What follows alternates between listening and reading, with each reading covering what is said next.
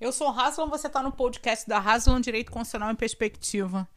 Vem cá, vem cá, que eu vou falar para você, no pezinho do seu ouvido, quem é a Haslam, da onde ela vem e o que ela quer com você.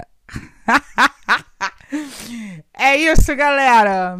Bom, eu decidi que eu preciso falar um pouco da minha trajetória profissional para que vocês possam compreender da onde surgiu essa ideia do meu trabalho e com que base que eu desenvolvo o meu trabalho.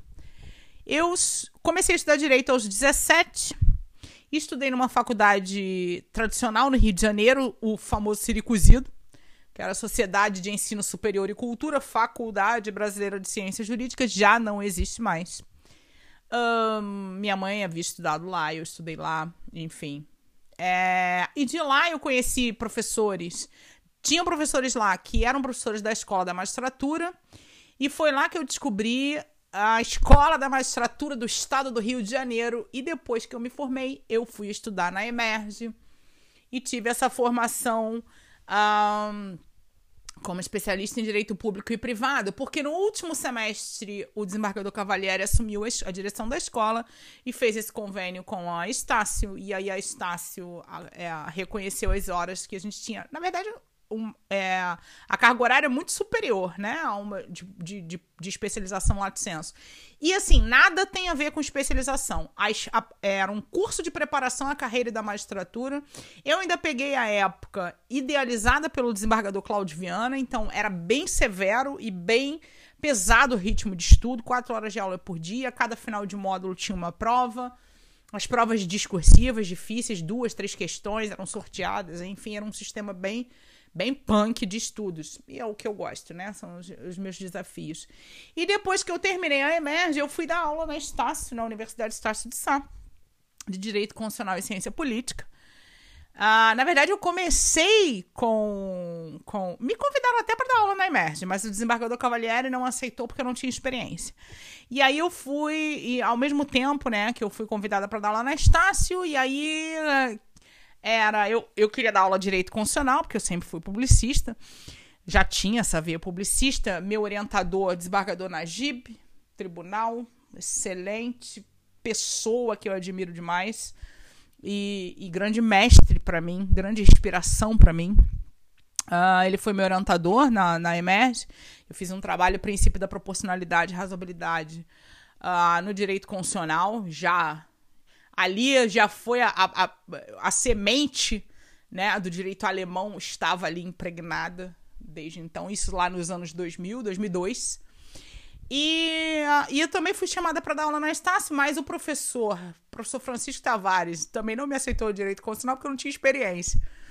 E a coordenadora de, de direito empresarial, porque a, a, a pessoa que me convidou falou assim: e aí, o que, que a gente faz agora? Eu falei, ah, cara, eu posso dar aula de qualquer coisa, cara. Assim, eu tô tinindo. A gente estudava muito, né, na, na, na, na.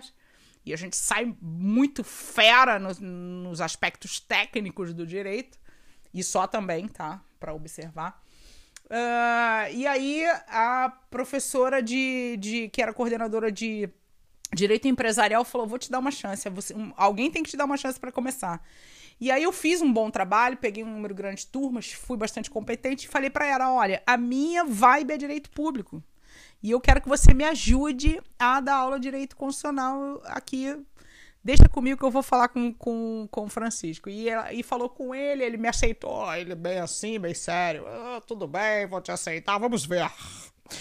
Primeiro ele me aceitou para direito constitucional, não confiava em mim para ciência política, mas logo a gente ficou amigo. Ele é uma excelente pessoa também. Tive muita honra de trabalhar com ele e aprendi muito com ele. Uma instituição que visava naquela época, né, 2003, a levar o conhecimento jurídico técnico, tá, para preparar as pessoas de classe média baixa. Esse era o projeto político da época e era o projeto da Estácio, vinha nessa vibe para uh, ah, formar as pessoas e capacitá-las para o mercado de trabalho. Esse era o objetivo. E a gente precisava, de fato, trabalhar com, é, com, com pessoas que vinham de, muito despreparadas, né? Enfim, a educação no Brasil a gente sabe como é, sobretudo a classe média, classe média baixa. Era a, a média, né, da galera. E a gente fazia realmente um trabalho hercúleo e que me deu também muito orgulho. Nem foi para rimar, mas acabou rimando, né? Hercúleo com orgulho, mas enfim. E aí eu fiquei na Estácio, dei aula muitos anos na graduação, na pós, implementei o, o, a disciplina de Direito Eleitoral juntamente com meu amigo Alfredo Canelas, também um puta professor, gente honrada. Eu conheci muita gente honrada, muita gente boa nessa minha trajetória, sempre atraí esse tipo de gente, graças a Deus.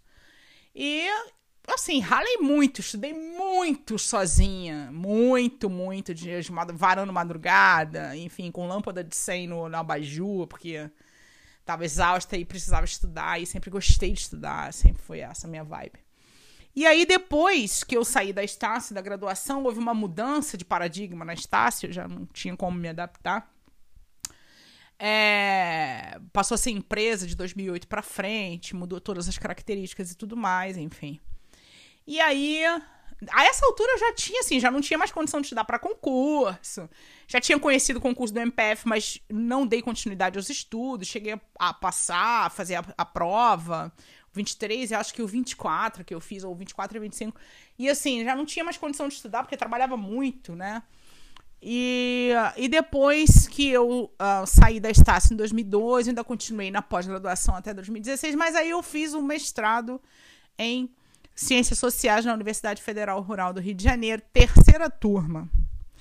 Também era naquela leva de expansão do ensino universitário. A Rural é uma instituição tradicional em ciências biológicas, veterinárias e, e, e agrárias, e estava expandindo para humanas. Conheci o professor Ricardo, que foi que me indicou o curso. Excelente professor, está no céu, com certeza.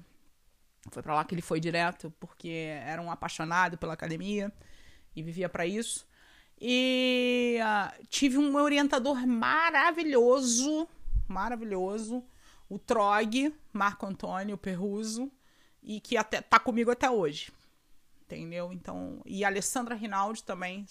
Assim, gente muito honrada, estudiosa, séria, que me deu muito suporte e acreditou na minha capacidade. É, e gente de alto nível de conhecimento, né? E, e de titulação, assim, gente completa, sabe? Sabe essa gente completa que tem tudo? Tem título? Tem. É inteligente? É. É articulado? Sim. É gente boa? Demais. sabe assim? Tem um cargo muito bom? Tem. É concursado? Sim. Sabe? Essa gente assim que eu conheci na vida. Graças a Deus. E me deram bastante apoio. Bom, e aí? É, eu terminei o mestrado, mas ainda não me entendi com um doutorado no Brasil. Eu não tenho uh, interlocução com autores brasileiros. É, eu fiz a revisão bibliográfica e basicamente eu discordo de muitas premissas e me identifico muito com a literatura alemã, estou estudando alemão e seja o que Deus quiser, após a pandemia veremos o que vai acontecer com Fabiana Haslam. Até lá, e foi por causa da pandemia, que eu decidi começar um trabalho na internet e a ocupar esse espaço. Cara, o que, que eu quero contigo? Eu quero te provocar. Eu não quero te entregar uma narrativa. Eu não quero te ensinar política. Sabe por que eu não quero te ensinar política? Porque política não se ensina, meu irmão. Política se vivencia. Política se sente. Política é algo que está no pensamento, no coração, no sangue do homem. É inerente à condição humana política. Isso não se ensina em banco de faculdade. Você pode aprender filosofia na academia, mas vai ser, vai ser uma perspectiva acadêmica da filosofia, tá certo? A gente tem que saber de onde a gente está falando. Você também pode aprender ciência política, alguns conceitos de ciência política. Eu vou te trazer, mas é um conceito de ciência política. A gente também. Esse, e e é, são essas as ferramentas científicas que eu quero compartilhar contigo para que você desperte no seu coração essa atenção à política. Para que você se veja como uma pessoa política inserida num contexto político e que tem um papel relevante e que tem uma atuação e que tem uma responsabilidade sobre a sua própria vida. Porque você não vive sozinho, não é você que faz as regras da sua vida, certo? Quem faz é o Estado. Então, necessariamente, você já nasce na política. Você já nasce numa ordem política e jurídica e é aí que entra a perspectiva do direito constitucional. Porque hoje a gente vive o que a gente chama de Estado de Direito, Estado Democrático de Direito, melhor ainda, Estado Social Democrático de Direito. Então, nada mais é justo, até pela, pelo tecnicismo da ciência jurídica, compartilhar um conhecimento sobre os conceitos, uh, sobre o papel do direito constitucional e te provocar. E te provo o que eu quero é te provocar. Não, não, eu não quero te vender cursinho de política com meia dúzia de conceitos vazios e sem substância científica, sem fundamento científico. Não, não, não é isso que a Haslam propõe. Aqui tu vai pensar comigo, tu vai me escutar 5 minutos, 10 minutos, 12 minutos. Tu vai lá no portal Direito Constitucional em Perspectiva, fabianahaslam.net Vai ter texto lá, interações filosóficas, uma parte metodológica, outra parte do direito constitucional positivo. Vai ter curso? Vai! Mas o curso tem um objetivo preparatório para uma determinada prova. Isso é pro futuro. Isso é pro futuro. Agora, esse, esse, esses cursos são para juristas e tal. Pra galera que vai fazer prova da OAB, para aluno que tá precisando fazer prova da ordem. Esse é o meu objetivo no futuro. Mas, mas, o que eu quero é te provocar e compartilhar contigo essa linguagem jurídica. Porque tá embaçado, meu irmão. O negócio tá embaçado. Quando tá embaçado, você não consegue saber o que tá acontecendo. E a mídia, olha, a mídia nesse país não é brincadeira, não. E essa galera de classe média que tá fazendo uma mídia alternativa, olha, com licença da palavra, puta que pariu, meu irmão fala merda demais.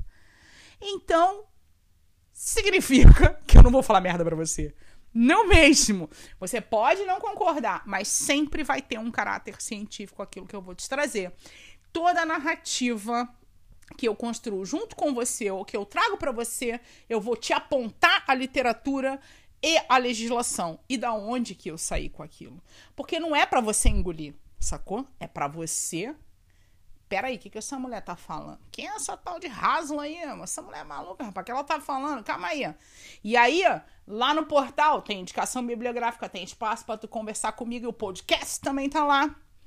Lá no YouTube, não, cara, não tô dirigindo, quero olhar pra tua cara, Haslan, esse tua maquiagem estranha, esse teu cabelo esquisito, quero olhar para você.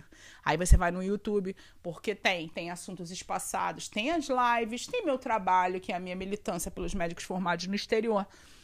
Isso eu sempre trago para você perceber porque direito à saúde interessa, é uma luta de classe, é uma classe que eu defendo contra uma elite né? É uma realidade que eu vivencio muito dura nesse país, não é brincadeira. E eu preciso compartilhar isso com você. Por quê? Por quê? Porque a internet é um espaço que nego só quer ficar vendendo as coisas, sabe? Socando e-commerce sabe? E falando besteirinha, e não sei o que de receita de leitinho. Aí tem uma galera que quer dar uma carteirada, eu vim de não sei da onde, da puta que pariu, meu currículo é fodão. E eu sou o cara, sabe? Ou então vem toda fofa. Olha, gente, não sei o que, não sei o que. Aí tu vê o currículo, mas tá falando só merda. Só está preocupada em socar conceitos nas pessoas para manter o establishment para manter os privilégios e sequer toca no maior problema do Brasil. Qual é o maior problema do Brasil? Pensa agora. Tu não pensou em corrupção. Mentira, tu pensou em corrupção. Mas não é esse o maior problema do Brasil, meu chapa. O maior problema do Brasil são as desigualdades. A desigualdade aqui é estúpida. São cinco famílias que são os donos da mídia, dos bancos e que compram as eleições e corrompem o poder público. Essa é a nossa elite. E a novelinha que tu assiste é o Jornal das Oito, que tu assiste sem querer, os caras estão te incutindo uma coisa que é só para manter o privilégio deles. Sentam o pau na parte moral do Bolsonaro, mas estão lambendo as bolas do Guedes. Por que interessa o Guedes? Afinal de contas, foram eles que ajudaram. Eles ajudaram na guerra híbrida. O que, que foi a guerra híbrida se não foi através da mídia que transformou política em guerra. Meu irmão, Fabiana Hasman tá aqui, ó. Porque política é virtude, meu parceiro. Política não é guerra. Política não é partido político, tem sérios problemas na democracia representativa. Política não é mito nem é salvador. Política não, política é virtude, é a virtude que tem no seu coração.